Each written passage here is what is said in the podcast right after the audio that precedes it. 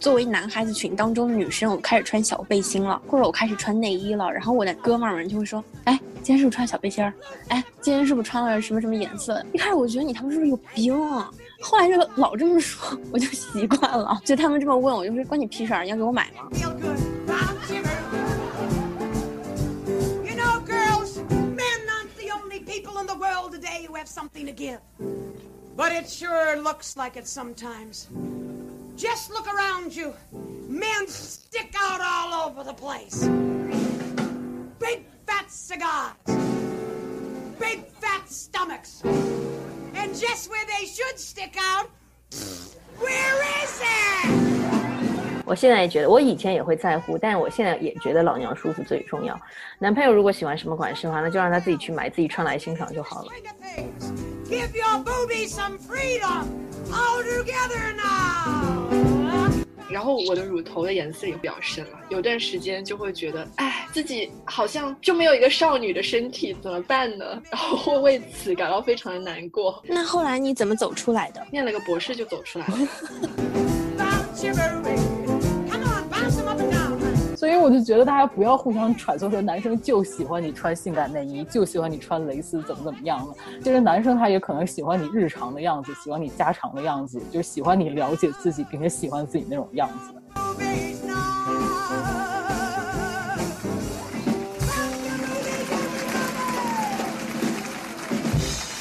关心世界，也关心你。大家好，这里是很日常，我是白眼。今天很高兴啊，请到了隔壁友台姐妹合众国的三位主播来很日常玩。那我们现在先来隆重介绍一下性感尤物徐阿姨。大家好，我是徐阿姨。哇，好棒啊！感谢超级性感的徐阿姨。好，你们下一位是元气少女曹老师，大家好，我是顾草草。超级元气的。最后一位啊，bling bling 闪闪发光的一位貂皮富婆 T 老师。大家好，我是 T 老师，bling bling。你这哪是貂皮富婆的气势？你明明是元气少女的气势啊！我们都是低调的富婆，你不懂。真是浪费你那点貂。貂皮里裹着一具元气的身躯。好的，给大家打个广告吧。姐妹合众国是一档由三位在伦敦和柏林的女性媒体人创办的女性主义播客。这是一个呃非常有味道的播客节目啊，就是各种意义上的有味道。所以请大家都一定要去听。那今天我们要聊一个很日常 and 很姐妹的话题，是关于内衣。其实想要聊这个话题，是因为我之前在淘宝上面找自己以前买过一个东西嘛，然后就开始翻购买记录，翻着翻着就翻到了内衣，然后我就一下子陷入了回忆当中，因为我发现就是从我刚开始穿内衣到现在，对 bra 的看法跟喜好发生了一个翻天覆地的变化。然后同样在改变，其实还有我对于我自己的身体的一个认识跟感受吧。我相信每个女生都跟内衣有一段自己的故事，这些故事也是我们的成长史。所以呢，今天就想跟三位女朋友好好唠一唠我们与内衣的二三事。首先有一个问题想问大家，就是你们是什么时候买的自己的第一件内衣？性感尤物先说吧。我记得第一件内衣是初中时我妈买的，初二、初三的样子可能。这我也是初二，大概在那个时间左近。我真的记不太清了，但大概也就是初中初一或者是初二的时候吧。哇，我真是 surprise 的，因为 作为这个 gang 里面胸最小的一个人，我居然是最早开始穿内衣的。就是我是小学大概五六年级的时候，我妈就买那种小背心给我穿了，就我把那种也算成是内衣啊，就是一个保护乳房的东西嘛。对啊，对我刚想说，在内衣之前，大家应该都有小背心阶段。对我 我想说的是，我那不是一个正式的胸罩，就是一个白色的小马甲。因为也很少有人一下子就会买真的那种 proper 的那种文胸吧，都是从小背心开始穿起的。哎，我是就是小马甲开始穿起的。T 老师跟草草呢？我好像是从大概四五年级开始穿一个小背心，或者就是正常的衬衫里边会穿一个吊带这种。然后我还有过穿我妈旧内衣的阶段，好像是六年级到初一有过一件还是两件吧。嗯，然后大概到初二就开始跟我妈去买内衣。你刚才说是从初二开始穿内衣的，所以你觉得小背心不算内衣是吗？对啊，我觉得不算内衣，因为我会觉得所有专属于乳房的衣服都是内衣。因为小背心这个东西，你买起来也没有耻感。就比如说我第一次去买内衣的时候，我心里是觉得有一点点耻感，或者会感到不好意思，而且别人会开始量你的胸围嘛。就但是你买小背心，你不需要量胸围啊，而且这个东西你甚至不需要亲自到场。我妈可能在街上看到一个比较好看的。就会给我买了，或者他觉得这个正好在打折，或者颜色挺不错，他就会给我买几件。但是内衣这个东西就需要现场去试穿，不是吗？其实我当时穿小背心的时候也会有一丢丢耻感呢。然后我还记得当时我妈给我买回来小背心的时候，我不知道为啥当时很流行那种就是挂脖的小背心，就是你两条带子你要在脖子背后打个结。然后我妈就给我缝了一下，她就把那个缝成吊带式的了。然后当时我妈她那也是那个意思吧，就是说你不要让别人看到你的这个贴身衣物的带子露在外面，这样子不好。然后就把我那个缝起来了。所以我当时其实已经隐隐约约有一点不能说是耻感，那就对穿小背心这件事情感到不好意思了。对我也是，我当时的感受也非常的害羞。然后我又是可能发育的比较好的那一类，当然当时肯定不会觉得自己是发育好，就很害怕别人注意到自己。然后我随时随地基本上都是含胸驼背的。嗯，对，这个我也很有体会。我从来都是一个发育不太良好的少女，但是发育不良的少女也感到很害羞。所以，食物链顶端的女人 T 老师有过这些体验吗？我好像真的没有。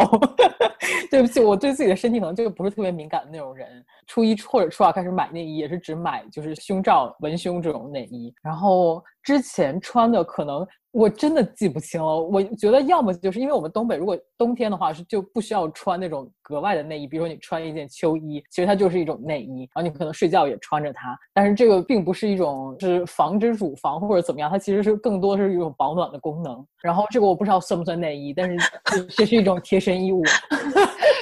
这是说内衣就是乳房专属啊？请问，我觉得真的好像是乳房专属吗？不是乳房专属，它可能是就是冬季的贴身衣物。金老师对内衣的定义跟我们可能有点不大一样。对，但我觉得小背心也是啊。但是小背心就比如说都是妈妈给你买着穿的，也可能是我妈妈当时就她自己的可能给我穿，但我也没有记得有什么身体的耻感。对不起，姐妹们。可能我是个假女人，我们要不要自报一下罩杯啊？先，我觉得我们是不是 A B C D？哦，可以啊。我 我可能连 A 都算不上。对我我我至今是一个少女胸。嘻嘻，谁是 B 呀？谁是 B 啊？我是 B 和 C，就都不一定，介于 B 和 C 之间。我是 C。曹老师，你是 C 吗？为什么要这样？你之前好像说你自己是小胸，我记得你好像说过自己是小胸。不是啊，就是这个问题我知道，待会儿那个白岩老师会跟我们一起聊到。就我胸是通常意义上的外扩，所以它看起来不会特别感觉到我是一个 C 罩杯，但我确实在尺码上是一个 C 罩杯，就我 B 没有办法穿，也有可能是我二十岁也会胖了吧，B 没有办法穿。那我应该是介于 C 和 D 之间吧。你们有没有觉得很好笑？T 老师会穿 B 和 C 之间的内衣来保暖，我觉得很好笑。哎，可是说起这个，就是优衣库不是有一款吊带背心里面有 bra 的？我觉得那个姐就非常好的发明。哎，真的吗？你你真的这样觉得？对，我会穿。就是我一直觉得那个东西非常不舒服，因为它的放杯垫的地方和我胸的位置很不一样，会让我感到很不舒服。我一直都想知道是谁在穿那些衣服。哎，我会穿啊，虽然我不是每天都穿，但我觉得夏天穿起来很方便。所以舒服吗？你很舒服呀。它虽然就是好像聚拢的效果没有那么好。T 老师，你刚才讲你的内衣经历的时候，我的脑中闪过了南极人内衣的广告。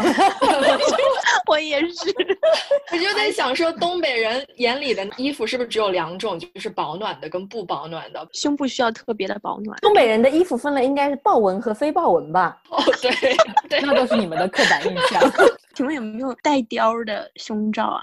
我没有见过耶，我觉得不会很舒服。情趣内衣类的肯定有吧？因为有那种真皮胸罩。东北人不穿情趣内衣吗？T 老师，你不要随随便便代表东北人啊！嗯，也是哦，对不起，东北人。刚才大家聊到说青春期的一些身体变化嘛，还有耻感，我们可以请曹老师来说一下，当时穿小背心什么的时候，青春期发育期的时候有没有感觉有一点要害羞不好意思？一开始是有的，然后我因为在高中以前都主要跟男生一起玩嘛，然后这种情况就有一点物极必反。比如说我作为男孩子群当中的女生，我开始穿小背心了，或者我开始穿内衣了，然后我的哥们儿们就会说：“哎，今天是不是穿小背心儿？哎，今天是不是穿了什么什么颜色？”一开始我觉得你他们是不是有病？啊后来就老这么说，我就习惯了。就他们这么问我，就是关你屁事儿，你要给我买吗？然后还会以前坐我后面一个男生有一点变态，会说，哎，最近还换款式了，是不是换了一家店，在什么什么店买的？然后就还蛮烦人的，然后我就会殴打他。殴打这个处理方法真的很可以，所以印象中青春期的男生真的会蛮烦的。当然我没有被很直接的说过，但是有时候你穿了一个颜色可能就是比较显一点的，在那个白校服里面的，就会有男生开始窃窃私语，然后就议论说啊，今天换了颜色。然后还有更过分的，有一些男生会去弹女生的内衣带，这也是为什么我后来觉得我妈把我的内衣缝起来，缝成一个那个背心式的，是一个很明智的做法。好贱啊，这些男生。对啊，对啊，以前我们班男生，因为我一直混在男孩子群里，他们时间长了以后就习惯了，就不把我当女生看，他们就会当着我的面聊我们班哪些女生穿的还是小背心，有哪些女生穿的是就文胸胸罩这种，还蛮贱的。对，这个我有听到过。谈内衣肩带我倒是没有经历过，但会感受到男生一些异样的眼光，私底下也会听说他们在背后议论哪个女生身材比较好的对话。但其实对于我来说，我感受到当面的困扰更多其实是来自女生同性，而不是男生。当然，男生背地里肯定各种龌龊的想法，我也无从考证了。但很多女生都会当面来 judge 你，比如说：“哎呀，你胸好大呀！”我以前听到这些都会觉得很羞耻，好像自己做了什么见不得人的事一样。我从小觉得对别人的身体发表任何意见都是一件非常不礼貌的事情。我是不知道，就是说这些话的女生朋友心路历程是怎样的。反正我是不能理解，但确实对我造成了很大的困扰，因为我接收和解读到的信息，我觉得他们是在揶揄和嘲讽我，所以我在这里要呼吁一下大家，不要随意去评判别人的身材。做一个身体自信的人，徐阿姨从小就有很多非常女权的思想，就在我们都很懵懂的时候，就已经开始对自己身体的自主有很强烈的自觉了。我想问一个问题啊，就是大家为什么是会从小背心到文胸的过渡？除了胸部发育变得越来越大以外，自己的舒适走路跑步以外，有没有别的外在因素啊？因为我自己有经历过，比如说班上的女生体育课的时候跑步或者跳绳，被很多男生围观，然后男生就是去，你知道看她胸部上下抖动的，然后这个女生很快就去买了把自己包得更紧的文胸。我好像没有哎，因为我就是平胸嘛，所以我感觉我好像没有出于束缚我的胸，让它变得不那么显眼的这个目的去换文胸。但是从小背心过渡到这种带钢圈的文胸，是当时我妈她说这样子会对胸型好，因为妈妈那一代的人，他们对于胸部有一个传统的观念嘛，就是你在发育期的时候，你就要开始找一个东西把它托住、固定住，这样子它以后才会长得更加聚拢、更加的不下垂，然后。我当时小的时候还在发育的时候穿起来不舒服，而且那些巨热，后面就是那种塑形的那种，它后面还有四排扣，就特别难受，就跟一个那个塑身衣一样。你刚刚说的那个难受的感觉，就我的经历啊，我就是要穿那种有钢圈的。具体什么时候我大概也记不清了，应该是到高中的时候吧，开始住校了。有一天觉得好像小背心已经有点兜不住了，就开始换成钢圈的。T 老师呢？T 老师又不记得了。嗯，我也穿过有钢圈的内衣，而且就我的小时候好像就是大多数内衣都是带钢圈的，而且好像那个时候对内衣的那个舒适程度并没有现在这么高。但是我记得我妈妈当时跟我说，她说你不要觉得这个东西勒，如果这样的话，可能就尺码不对，或者需要再买大一点。我好像最开始去买内衣，我可能都没有到店里面去买，就是直接我妈妈，我不知道她是目光丈量还是真的有给我量，我已经不记得了。就是她已经买好了拿回家里面，我就直接穿这样。我感觉刚才大家都反复提到妈妈，哎，就是说妈妈应该是在我们内衣史里面很重要的一个角色。请问大家穿内衣或者说是意识到买内衣，都是妈妈告诉你，或者就是某一天妈妈就是带回来了两件内衣，然后让你穿上吗？还是是不是都没有说是自己跟妈妈提出来说，哎妈，我好像需要买内衣了，你能不能去帮我买两件，或者说陪我买两件？嗯，我是我是这样的，我也是这样，我也是妈妈某天回家，妈妈包办到很。对，就某一天妈妈带回来两个白色的小马甲。对啊，来完月经之后，他会给你讲，稍微讲一讲这个女生怎么保护自己身体。我记得我穿内衣是在月经之前啊，妈妈就会说：“哎呀，那个你的胸部现在发育了，然后要穿一下这个小马甲。”对，但她也不会说太多其他的事情。我感觉我不管是月经也好，发育也好，这些事情发生之前，我妈妈都会跟我讲。然后包括我们学校也有性教育也会讲。就比如说我在需要穿小背心之前。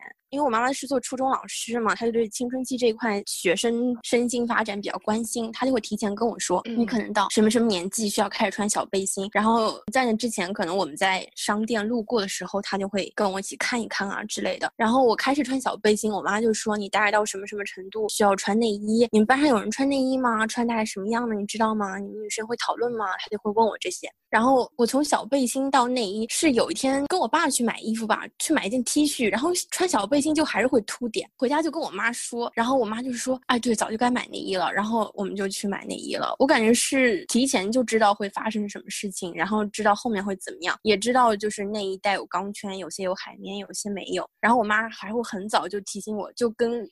刚刚徐阿姨和田老师妈妈讲的话差不多，就是要防止外扩啊，要防止下垂啊，什么胸型要好啊之类的，时刻穿内衣很重要。哎呀，现在真是辜负了妈妈，已经好久没有穿过内衣了。但是就她在内衣方面的功课给我做的还蛮好的。而且我当时有一个比我大一岁的表姐，就是她先开始穿内衣，然后暑期大家在一起玩的时候，我就看到这件事情。我觉得女生都是在你到那个穿内衣的年龄之前，你就知道某一刻要发生这件事情。我自己我感觉好像记不太清了，就是我就记得好像到了某一个时候，我就自然而然的拥有了几件小背心，然后具体的那个过程是怎么样的，我不是很能够记得起来。但是性教育什么的，我觉得我妈也是做的很到位的。身体到了什么年龄会发生什么样的变化，她都有一五一十的跟我说。妈妈们都有很细心的，其实在关注自己女儿的身体的变化。说回来，就是以前小的时候，大家对内衣的认知还是主要是由妈妈或者说是身边的女性长辈塑造起来来。的嘛，就是经过这么多年，现在都长大了，所以你们现在购买内衣的一个标准是什么？比如说像是想要要好看最前面，还是说性价比高最重要呢？还是说只要是穿的舒服，你无论多贵都会买？我现在主要是看舒适程度，然后再结合一下价格和款式。而且像我们这种胸大的，其实款式很有限，而且再好看的内衣款式，如果罩杯大挂在那里就没有那么好看了。不是有句话说胸大的就跟时尚无缘吗？徐阿姨说的这个，其实也是这么多年来的对女性身体标准的很大的一个变化。因为我记得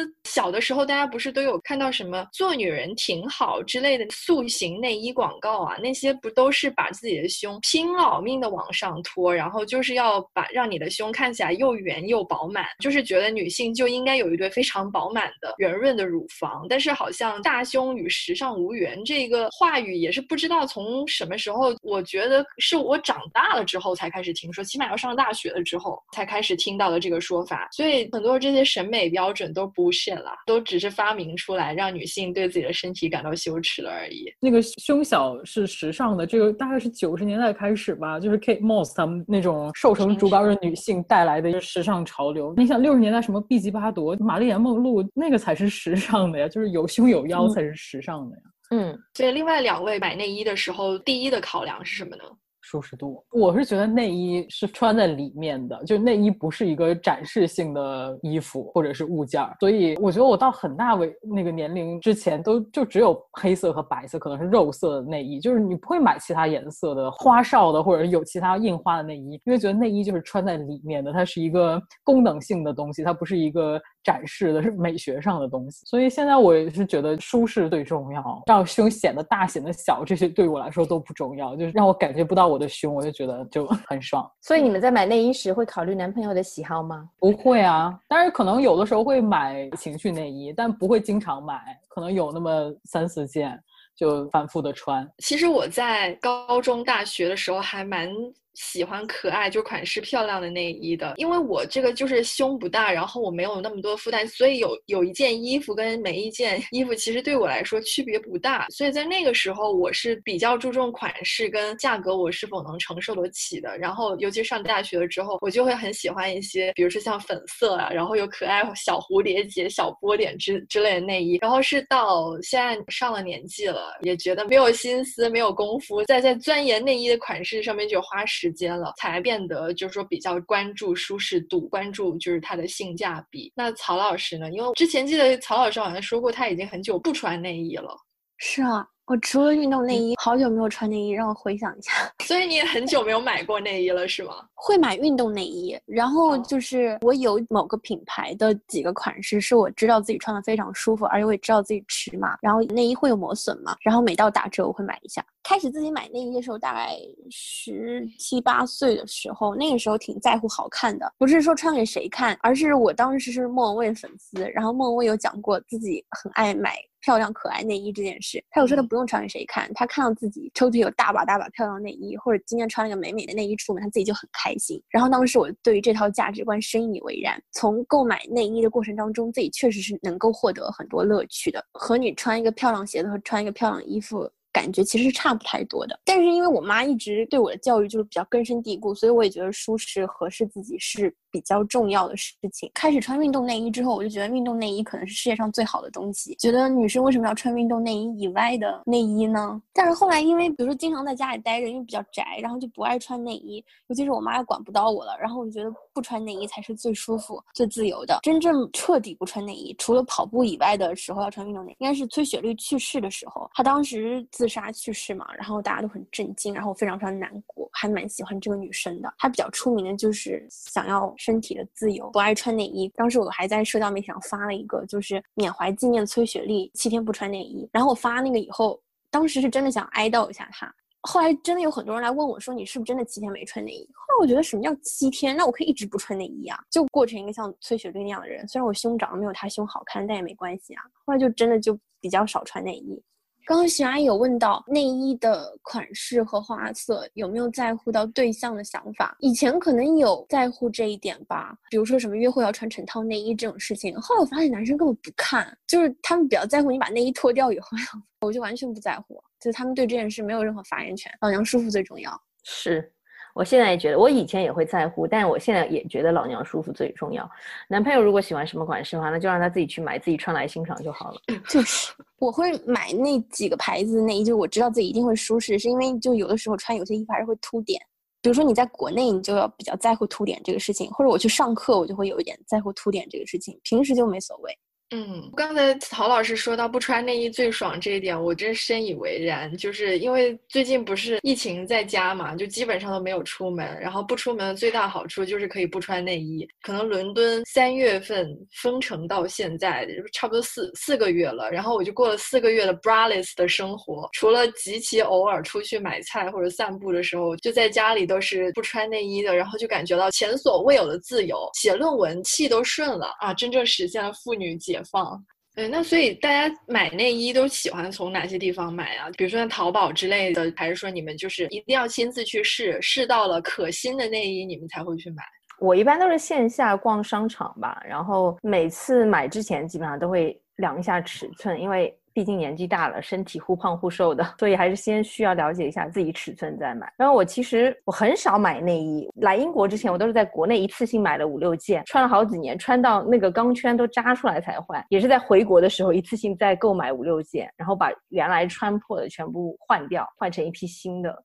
呃，就是我还蛮常在线上买内衣的，就是我回国我也会买很多内衣，但是我内衣都是在淘宝上面买的。但因为我我没有太大的尺码上面的问题，因为胸本身就不大嘛。然后呢，就是我现在很多的内衣款式，反正也就是那种 bralette 或者是少女时代穿那种小背心的那种款式，所以呢就不太担心说买不到合适的内衣。另外一点，其实我以前就是少女时代会到上大学，我就一直不太喜欢去国内那。那种商场里面去逛内衣店，因为我觉得里面的阿姨很烦人。就有时候我有碰到那些阿姨会对我的胸发表评论的，因为我一直胸比较平嘛。然后就会有阿姨就跟我说：“哎呦，那你要多吃点木瓜哦，这样子你的胸才会二次发育，才会长得更加的丰满。”然后我其实心里都非常的不舒服。然后在当时我是有对自己胸不够大这件事情感到非常自卑的，并且因此非常不喜欢去内衣店。长大之后就不会了。现在反正也不太 care 胸大胸小这件事情，但是我自己觉得度过这整一个为胸小而自卑的阶段，真是过了蛮长的时间的。嗯，我好像线上线下都会买，虽然现在线下买的概率越来越小，但是我之前也有去国内的商场里面试过，但是我的体验好像没有白岩老师那么差。我觉得整体上那个柜姐还是很帮忙的，她虽然会到那个试衣间里面去帮你看那个扣子的松紧啊，或者是那个罩杯合不合适之类的，但是我觉得她还是很有帮到我，就是让帮我挑到了比较核心的、比较舒服的款式。所以我觉得可能如果。就是对自己的尺寸没有那么确定的时候，还真的是要去店里面。寻求专业人士的帮助，而且我猜测现在是不是国内的柜姐也会比较专业一点，也不会随便开别人身材的玩笑。当然我也不知道，我也很久没有去国内商场买了。然后线上的话，因为现在也比较知道自己大概的尺寸，而且如果家里面有那种软的卷尺，其实你是可以自己大概量一下的。而且我就很经常买优衣库，对不起，又给优衣库打广告。而优衣库基本上的款式都是相似的，也不太会出现罩杯什么不准确的样子。所以真的现在年纪大了。觉得生活变得轻松了很多呢。你 是不再在乎胸部保暖了？对不起，我还没过去。对，现在胸部脂肪比较多，不需要来保暖了。好，胸大了，了不起。好，我来想想，我现在主要是线上购买吧，因为买运动内衣也不太需要那么那么合身，对吧？一般买个 M 码，买个 S 码，然后你比较熟悉阿迪、耐克几个品牌，他们一般会做什么样的款式？也就差不多可以了。然后买那种正常的，有时候带钢圈，有时候不带钢圈内衣。我以前在淘宝上买内衣，就是自己线下试过，然后回头想买一样的款式，结果买到了不合身的，然后我就不怎么在淘宝上买内衣了。现在在国外一般就是有自己熟悉的一个两个品牌，然后一两个款，我就只买那一两款，打折的买一下。他们的款式大小也比较固定，不会出现买失手的情况，所以买内衣变成了一个非常非常简单的事情。呃，所以你们会有买不同类型的内。内衣嘛，比如说像曹老师一直强推的运动内衣，然后就是因为现在经常会有时尚博主做内衣分享，可能有些人会说每个女生都需要一对胸贴，每个女生都需要一件那种无肩带的 bra，又会跟你说每个女生都需要一件战袍一样的内衣，可以让你在非常需要显身材的时候把你的胸托起来。当然，我觉得时尚博主他们肯定有一个带货的成分在里面，他们就会跟你一下子推荐很多很多很多很多不同类型的内衣，然后我每。每次看了我都觉得很头疼，所以大家会有想要去购买或者说是拥有不同类型的不同功能的内衣吗？不会，我没有囤积内衣的癖好。我是那种如果逛街的时候没有买内衣的需求，我都不会去看内衣区。平时我也不关注任何的时尚博主，所以我只有觉得自己内衣真的穿破要换了，我才会去原来一直购买那个品牌继续去买他们家的内衣。对，我也不太会，而且我不是很在意，比如说你穿吊带一定要把 bra 的那个带子藏起来，而且我也没有说你要买后面看不见搭扣的什么的，就还是以舒适为主。然后我可能就只有两种区别嘛，就是后面可能有一个搭扣的，然后运动内衣后面有的是那种没有搭扣的，就直接套头穿的这种。我觉得那种是蕾丝的那个 bralette 我是穿不了的，我觉得那个东西对胸毫无支撑作用，完全没有遮挡的效果。所以我觉得就时尚博主的都是消费陷阱，嗯，就。他们说的话，我就完全不会影响到我。我有过哎，就是我各种各样内衣都拥有过，比如说胸贴、胸贴、乳贴，有那种只有一个圆形的，还有那种就是两片，就是那种硅胶，然后有个搭扣或者没有搭扣，这种我都拥有过。那时候主要是考虑到穿不同衣服的需求，再加上自己年纪比较轻，然后想要尝试一下，但是。效果都不是特别好，会很累赘。有些胸贴就是，比如说你出了汗，它是有寿命，它一定会就是慢慢滑落啊，或者怎么样，会给自己造成很多困扰。主要也不是自信不自信的问题，就真的是不太舒服。然后那种什么半截没有肩带的，非常非常累赘，会一直往下掉。所以我是本能拒绝。以前也买过好多好多。然后运动内衣，我觉得这个主要就看功能吧，或者也就看你自己喜欢什么样，没有必要就是遵循太多别人的意见，还是自己去尝试。而且我觉得运动内衣这个东西真的没有什么太多话头。像刚刚听老师说 bralette 这种东西，还有蕾丝内衣，是给张老师这种胸型小巧玲珑又很瘦的女孩穿的，她穿就会很轻盈，但可能就不是我们可以穿的。哎，我觉得我们聊这个的话，感觉本期播客。嘉宾和主持人的年龄都比较偏大，大家都比较自由，是不是？给不了大家太多意见。核心宗旨就一个，不要堕入消费主义陷阱。因为我有段时间非常喜欢看那个时尚博主的推荐，然后不过那个时候年纪也比较小啦，看了他们推荐之后，就会觉得好像哇，你真的需要这么多件，然后你真的需要这么多不同款式的。我也是跟曹老师一样，尝试过很多不同类型的啦。胸贴的这个真的，反正就是不好用，垃圾丢掉。然后 那种无肩带的那。那种的。其实我觉得现在市面上很少有非常适合小胸穿的无肩带的内衣。对，那个我后面穿了也不是特别的喜欢。然后到最后我就也是跟一些呃网上看来的一些所谓的生活小妙招，就是有时候如果你不想穿，或者你其实就是需要穿一些露肩装之类的，就拿那个止血贴贴住你的乳头，然后就起到一个那个乳贴的一个作用。我试了一下，我感觉我的乳头要窒息了，好像就是有一双手掐住你的脖子那个样子，有一个东西在遏制住我的乳头，然后我的乳头无法自由的伸展。当然可能是因为我贴的太紧了，但是止血贴也没有给我带来很好的体验，后面就彻底放弃了这件事情。哎，说到这个，我想问一下姐妹们，你们会如何清理乳头啊？没有特殊清理过啊？怎么叫特殊清理？但身体就是会有污垢啊。我理解徐阿姨说的，洗澡的时候会用浴花打一下，但不会单独清理那个位置。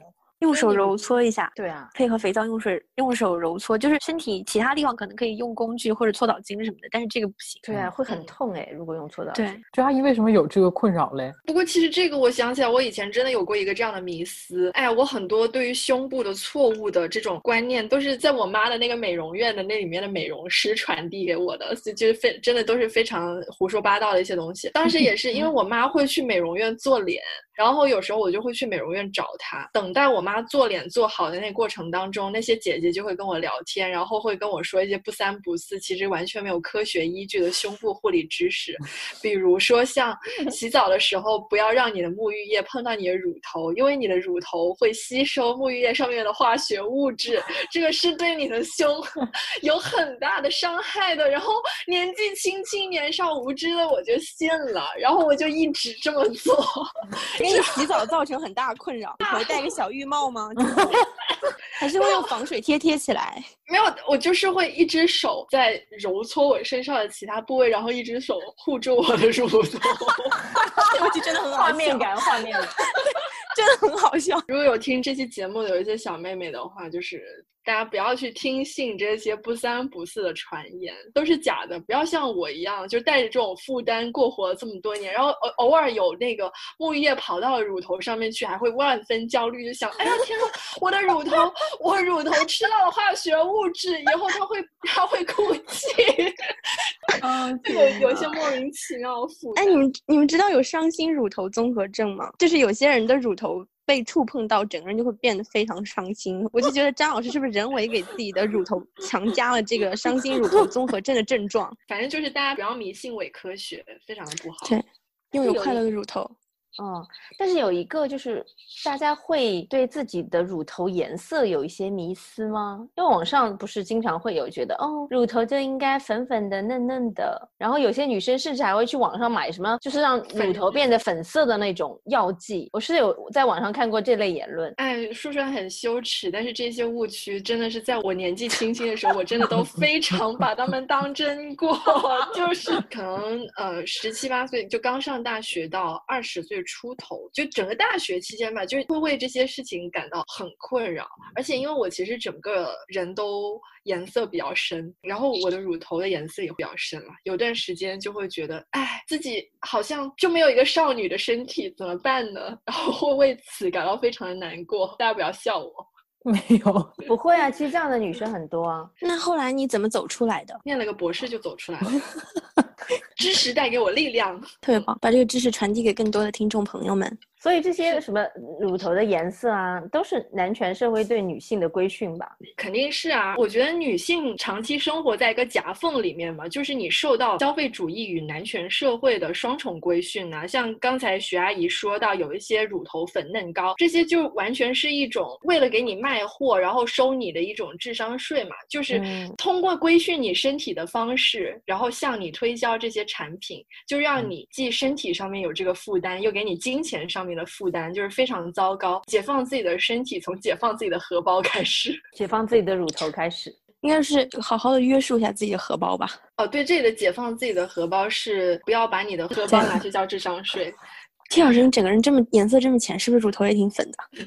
是我没有这个困扰，但是我有，我小的时候我记得是有注意到其他年龄大的女性，比如妈妈或者是在我们东北这种叫大澡堂里面见到其他的阿姨的乳头的颜色是深的，然后当时会有想为什么大家的乳头颜色不一样，但是我好像没有觉得粉嫩就一定是好的或者怎么样，我当时会觉得随着年龄大，乳头一定会变成这个颜色的。所以不是很困扰，但是会有注意到这种区别。所以 T 老师，你现在乳头是什么颜色？可能比小的时候颜色深了一些撩起来看一下，立马检查。好，现在撩起来看一下。刚才聊了很多关于买内衣的话题啊，其实最近有一个公共事件吧，算是就是也在微博上面引起了很多讨论嘛。然后接下来想跟姐妹们聊一下，其实就是关于 CK 的那个内衣广告的那个事儿。那这个应该很多听众朋友也知道，其实就是因为 CK 在最新的一个广告当中，他用了一个 transgender 的一个黑人模特。然后呢，这个模特他本身不是我们属于我们传统当想象当中的那种内衣模特的一个身材，然后他就是偏。胖脸呢，五官啊什么的也没有长得那么精致，整个都跟。之前 C K 可能广告里面出现那种凹凸有致，然后身材非常纤细的模特，完全就是一个就是可能给人看起来会有一个比较强的视觉的一个冲击吧。然后呢，也引起了很多的争议。我不知道大家对这个广告有些什么样子的看法？因为我觉得内衣的审美跟款式，还有大家对于内衣的一些看法，在过去的几年当中，其实是有很大的一个潮流上面的转向的。我会觉得 C K 它就是在。迎合这样一种潮流的转向嘛，它就是一个随着大家审美的还有功能性的需求的转变，做出了一个自己的改变。我想问张老师，就是说，你说这种迎合这种改变，所以你对它还是一种支持的态度，对不对？你不觉得它是一种在消费这样的人群，或者是？迎合政治正确，还是一个肯定他这样做的态度，对不对？对我就是我是支持大于反对的啦。嗯，所以 T 老师是对这个持保留意见吗？因为，我也是支持这种态度。虽然我不是 CK 的消费者，我不会因为他用了这样的一个模特，我就开始买他的产品。但是我是支完全支持这种潮流的。张艺兴和林允代言的时候，我也不会买这款产品。那莫不如我们就是鼓励这种所谓的奢侈品或者这种大牌，先去不管他出于什么目的来倡导、来加入这样一种迎合多元美的。这样的一个潮流当中，所以我觉得这件事情不管怎么样，我都支持他。嗯，我同意。其实我第一次看到打破刻板印象模特的广告是 T 老师推荐给我的一个牌子，可能这个跟内衣关系不是很大。然后那个牌子叫 Evelyn。然后我虽然至今没有买过他们家的衣服，但去年冬天我在他们网站随便浏览的时候，我发现很多毛衣模特都不是我们刻板印象中那种瘦瘦的、高高的，然后穿上他们家衣服就很完美的样子。相反，他们很多衣服模特穿上后肚子那边都会凸出来。可能脸也没有化妆的很完美，然后搭配也很随便，但就是给人感觉非常的日常。然后这种情况，我觉得很难会出现买家秀和买卖家秀的巨大落差。所以就是 C K 这个广告也不是我第一次看到它有打破刻板印象模特的这个广告，我还是很支持这样的做法，并且我希望越来越多的商家这样做才好。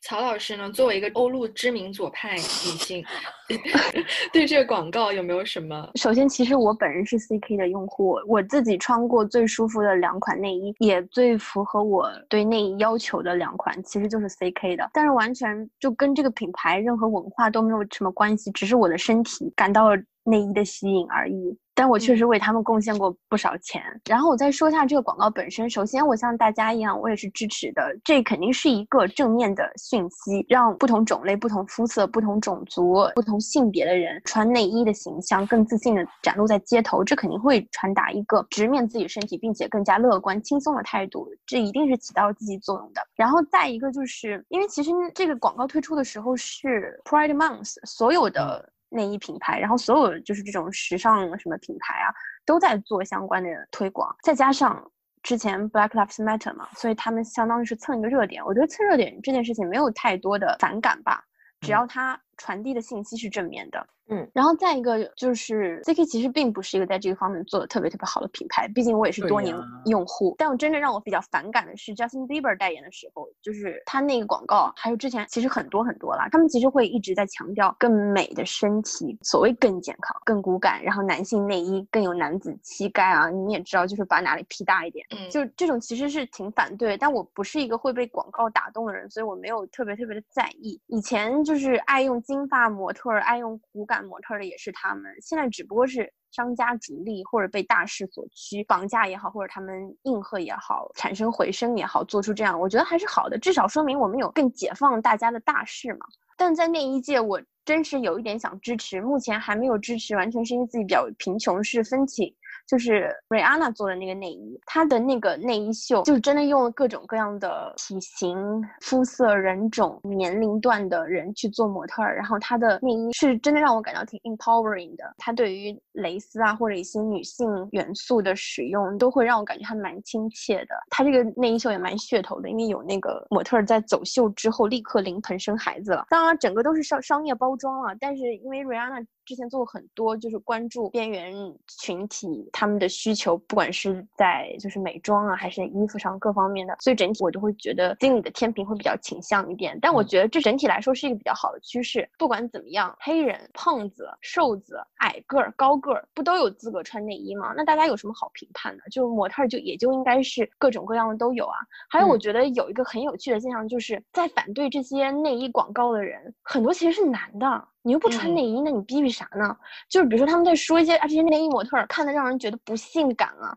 那性感是什么？性感就是让你有性幻想，就让想对着广告打飞机吗？关你屁事啊！你又不买，就算是你买，那我们这样的人，不瘦的人，或者肤色比较深的人，或者就是 transgender 或者怎么样。就不能有自己喜欢内衣广告吗？所以就是越是有反对的声音，我我反而越觉得这个时候要支持一下这样的内衣广告。嗯，是的，而且我觉得这些反对者，就像草草刚才说到的嘛，很多都是男性，但是我觉得他们就是完全没有看到现在的女性真正需要的是什么。其实从呃近一两年来维密的衰落，已经可以很明显的看出来了嘛。我觉得维密它就是一个男性视角里面完美的内衣广告的一个一个集大成的一个品牌，它里面所有的，包括它的内衣的款式本身，包。括它的广告，包括它那个之前曾经轰动一时的那些维密秀，其实所有的这一切，我觉得都是围绕着一个核心，就是把你的女性的身体包装的更加的有性吸引力，观赏性更加的强。可是其实我自己是觉得维密的内衣是非常的难穿的。然后还有一些胸比较大一点的女生是有跟我抱怨过，说她们的内衣全都那个肩带做的非常非常的细，极其细的肩带就会导致你这一点承托力都没有，然后穿上去就感觉特别的不。安全，然后感觉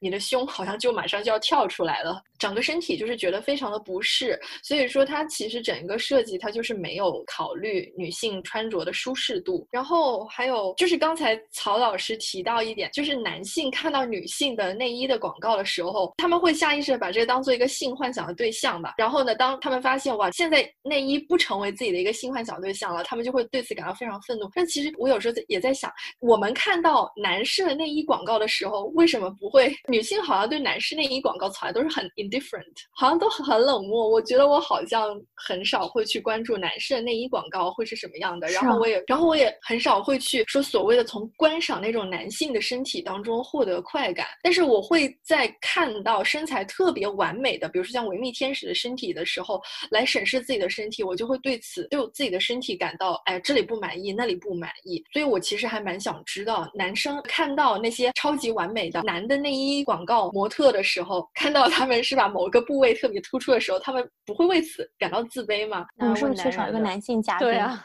对，就是你说到女生看男生的广告都是很漠然的，因为我们女生不会随随便便都被一些性的符号给唤起啊，我们不会随随便便就把一个人在那里就把他当做性的对象啊。我感觉很少有女生这样吧，反正我自己几乎没有见到过，也不会看到一个男的裸男穿内裤就觉得啊性感好好他。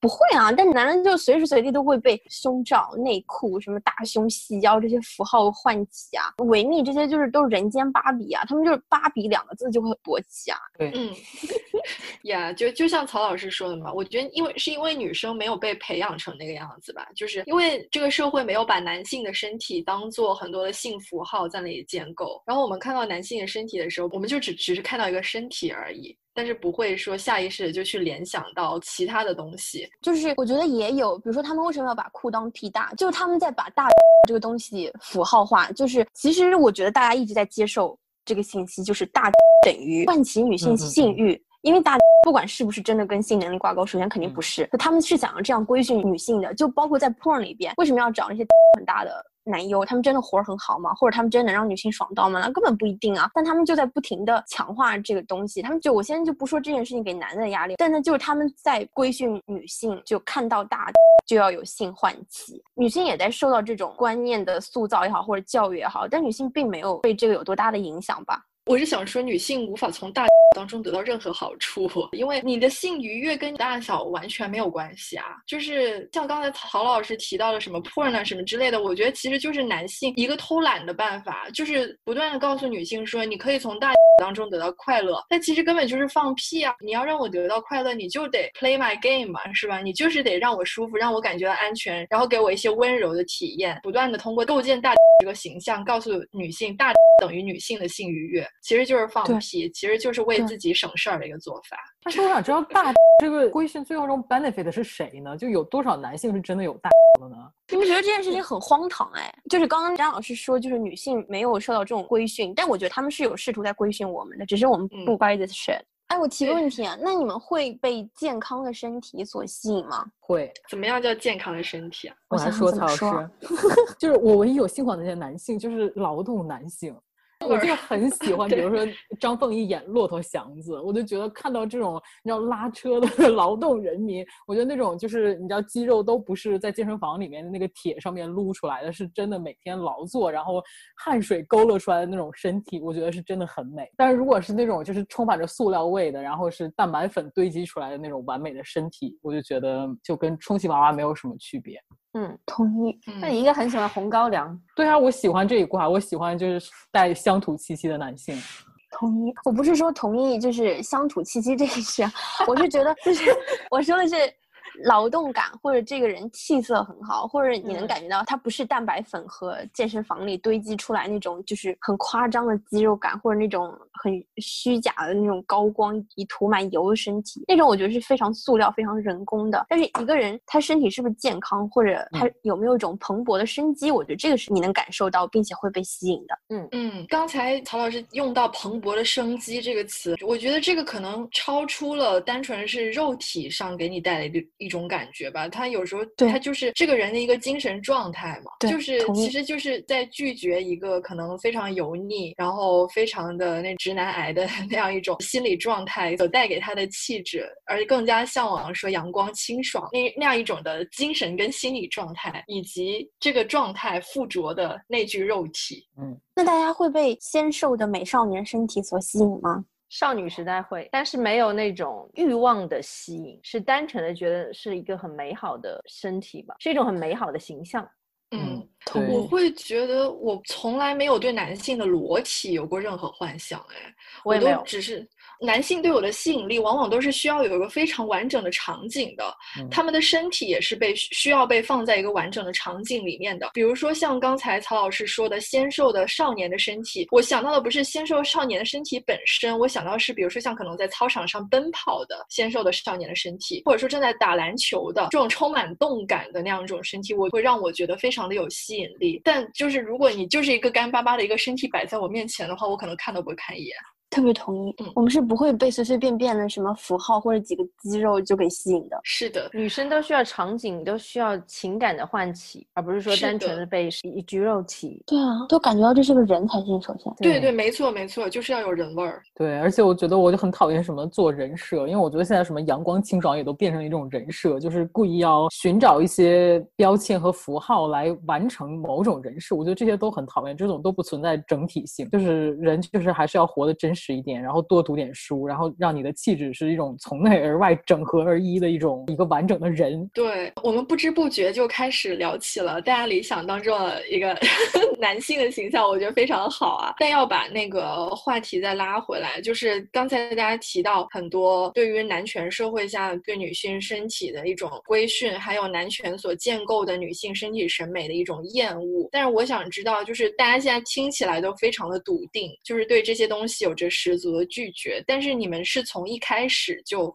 接纳自己的身体的吗？还是说你们曾经有经历过对自己身体不满意的地方，然后是在逐步的调整自己对身体的一个心态，逐渐达到一个说对自己感到自信、对自己满到呃满意的一个状态的？是这样的，我说实话，我正是对自己的身体充满自信，应该是在来到英国之后吧。然后才开始慢慢变得坦然。首先，很少有人会把目光只专注在你的身体，也很少遇到那种上下打量人非常不礼貌的眼光。而且每次我自嘲自己需要减肥的时候，收到都是一片赞美，大家都会一脸不可置信的说：“Are you kidding me？你哪里需要减肥？在我看来简直完美。”而久而久之，彩虹屁听久了，就对自己身体耻感也越来越低。然后你也会开始去欣赏各种不同的身形。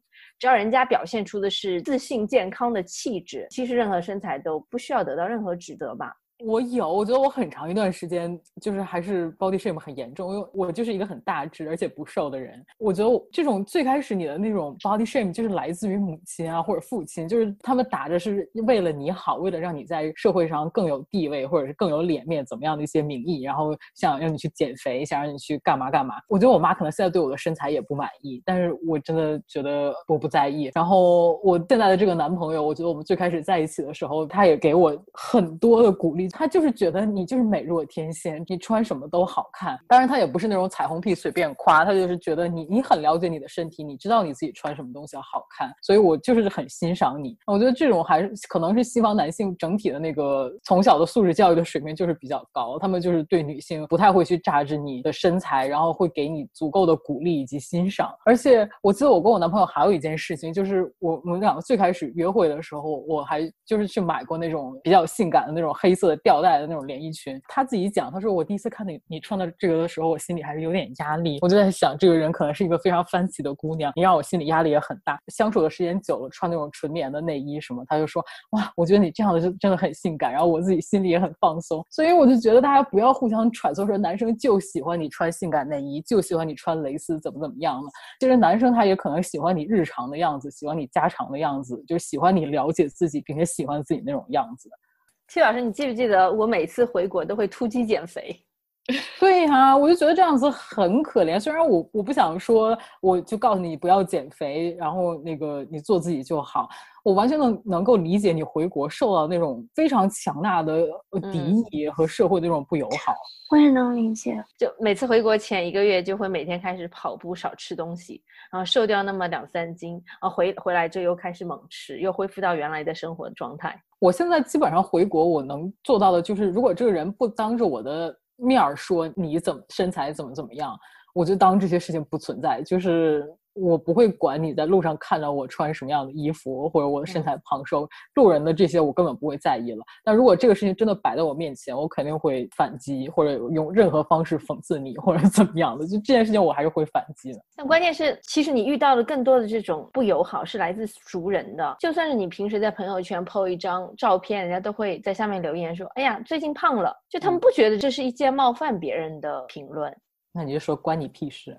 好，曹老师的？我可能是最糟糕的一个例子。我对自己 body shaming 程度非常非常高，至今没有办法接受自己的身体。一方面跟 T 老师说的一样，最早对你 body shaming 的人可能来自家长身边的人。然后在成长的过程当中，我虽然像徐阿姨 T 老师一样，也受到了外界的鼓励、朋友的爱，或者来自对象的赞美，但是这些都没有办法改变我自己内心深处就是根深蒂固对自己外形的一个不满意。可能跟我本人真实。长什么样关系没有那么大吧，就是这种日常焦虑，对自己作为普通人外表的恒常的否定。那你真的会去在行动上做出什么来改变吗？比如说像徐阿姨那样，回国之前会减肥啊，因为国内女生真的很瘦，然后你回国，你就会觉得自己在人群当中非常大只。我在柏林平时穿衣服，觉得自己还挺好看的，走出去就也不会不自信那种。但是同样的衣服回国穿，就会觉得哇，为什么自己这么胖？为什么这衣服穿自己身上这么难看？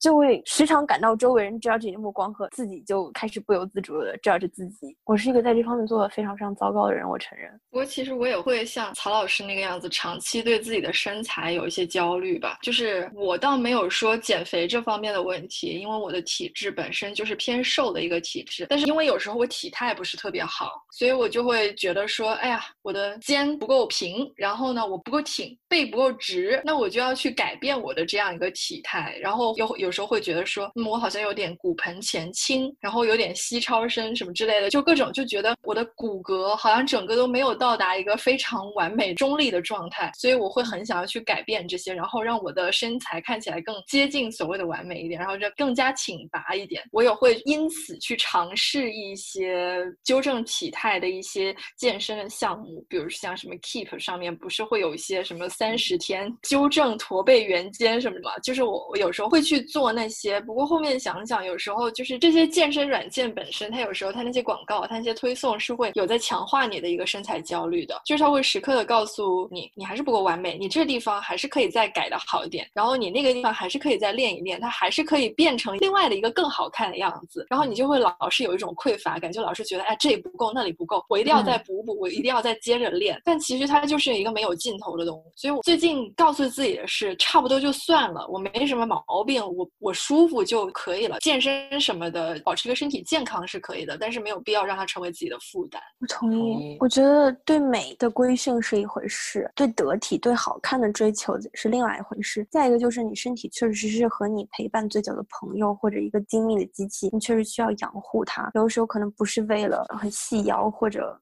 很直的肩，但就是为了能能跟他更久在一起。就我跟齐老师之前也讲过，就我们做学术做的久，其实就取决于你脖子能支撑多久。真的，真的。张老师肯定也有体会，是吧？哎，实在是太有体会了！我现在为什么坚持下来做那个驼背圆肩的健身操？其实不是因为说我多么想要一个直角肩或者怎么样，而是因为我不做的话，我就会颈椎剧痛，然后我就没有办法连续写论文了。为了让我能够长期 承受这种伏案的高强度的写作，必须得要通过这个运动来让我的颈椎恢复到一个健康一点的状态。对我们刚才是聊到了很多关于身材的一些耻感或者是一些焦虑吧，但我觉得身材还是比较泛的嘛。因为今天聊内衣，我就想问一下大家对自己的胸型满意吗？有没有对自己的胸型感到不喜欢或者是焦虑过？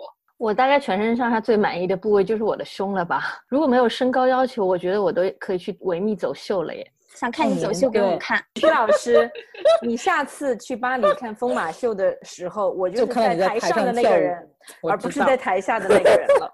哇哦！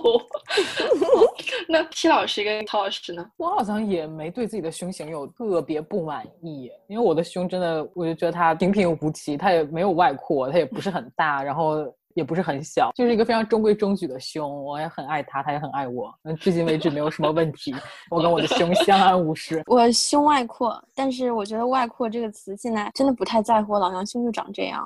胸这个我可能谈不上什么满意不满意，但我愿意让我的胸自由的，就好好相处。嗯，我是因为。就之前也说过嘛，我经历了蛮长的一段时间，就是当全世界都告诉你成熟女性需要有一对丰满的胸的时候，我之前是真的有为这个焦虑过的。但是这个焦虑渐渐消散，一方面是因为我长大了，然后后面的这个审美潮流的转向，其实是一定程度上有帮到我的，就是所谓的小胸变成了时髦这个事儿。虽然我觉得这其实是会对大胸女生又造成另外一种压力，但就是在这个过程当中，我 sorry，对我插插播一条，大胸女生表示没有压力。好的，徐阿姨代表大胸女生。对，但就是在这个潮流兴起的过程当中，我的确就是有慢慢的开始更加接纳自己吧。当然，就是在摄入了一定量的女权理论之后，就开始对于各种时尚圈内的话术都保持很大的警惕。所以现在就是爱谁谁的一个状态。好，今天非常感谢三位姐妹合众国的姐妹来跟我在这里畅聊女性的一个贴身话题啊，就是关于内衣。然后呢，也提供了大家呃自己很多的这个见解，分享了大家自己一路走来的很多的这个经历。呃，我写了两句打油诗，用两句打油诗总结一下我们今天这个会谈的一个 成果啊，就是大胸小胸都是好胸，爱穿不穿我说了算。我们下期再见，拜拜，拜拜，拜拜。I